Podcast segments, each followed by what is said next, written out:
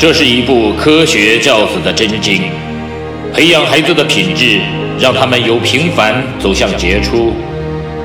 这是一份成功人生的向导，熏陶孩子的灵魂，让他们由普通变得卓越。即日起，小明说道与您一起走进犹太人的家庭教育，透过百余个经典的犹太故事，品读到蕴含着无穷哲理与智慧的教育箴言与心得，从而帮助孩子创造属于自己的美好人生。嗨，大家好，我是小明说到的小明。这次我们一起来说到的话题叫做“爱的呼唤”。心里满了，就会从眼里溢出来。科尔斯和好友麦奇到了位于南加州的一处峡谷，观看数月前因一场大火而被摧毁的植被是否已逐渐恢复。他们都是加州自然植物协会的成员，是名副其实的植物迷。他们总是流连于附近的峡谷、山丘，探索、拍摄他们发现的植物。那天，麦奇离开后，科尔斯决定独自一人徒步去拉瓜纳峡谷进行研究。拉瓜纳峡谷是一处较偏远、尚未被大量开发的地方。他走进峡谷数英里，拍了些照片，正准备走回卡车时，不慎一脚踩进已被水渗透、松动的土壤。他朝陡坡往下滑了三十五英尺，停止滑动时，他便立刻感觉到左脚的强烈刺痛。原来他的左脚与右脚已严重的扭曲在一起。惊吓过度的科尔斯过了好一会儿才回过神来，他知道他的脚伤得太严重，已经不可能再走了。随着夜色逐渐低垂，再加上没有人知道他的踪迹，他意识到事态的严重性，他必须赶紧回到道路上，否则在被人发现前，他可能已经归西了。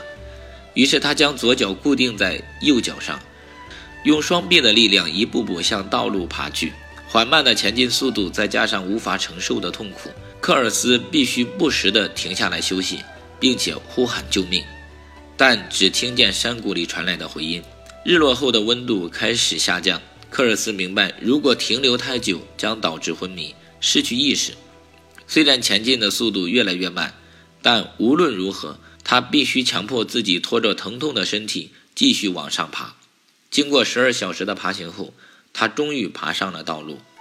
最后一股力量及意志都已用尽，他无力再往前移动一英尺。但他依然相信，只要坚持，就能等到救援的人。虽然这个时候呼喊救命似乎也没有用，但他还是使尽仅存的气力，发出最后的求救呼喊。果然，远处传来响应的声音，他惊喜不已。那不是山谷的回音，而是真正有人响应的声音。那个人就是他的儿子杰帕。杰帕和他的母亲，还有警察及医疗人员，当时正在峡谷里搜索科尔斯的下落。一直等不到科尔斯回家，科尔斯太太开始担心他的安危，于是打电话给麦奇联络。起初，麦奇自己试图上峡谷寻找科尔斯的踪迹，但一直没有任何进展。最后，他向警察求救支援。科尔斯太太一直保持冷静，告诉自己要坚强。直到次日清晨，当杰帕说他听见科尔斯的呼喊时，科尔斯太太的眼泪已奔涌而出。他这才感觉到压抑在心底的恐惧与担忧。历经两个小时后，科尔斯在救援人员的协助下，终于离开了峡谷。救护车朝医院方向快速驶去。当科尔斯太太到达医院，看见满身是伤的科尔斯，想起他那时走的死亡边缘，眼泪不仅又滚滚而下。这泪水里有恐惧，有担忧，更多的是对爱的呼唤。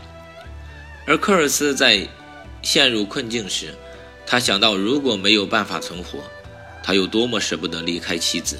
正是他心中有了对妻子的爱的信念，他找来身边的岩石，刻下如果他无法获救时。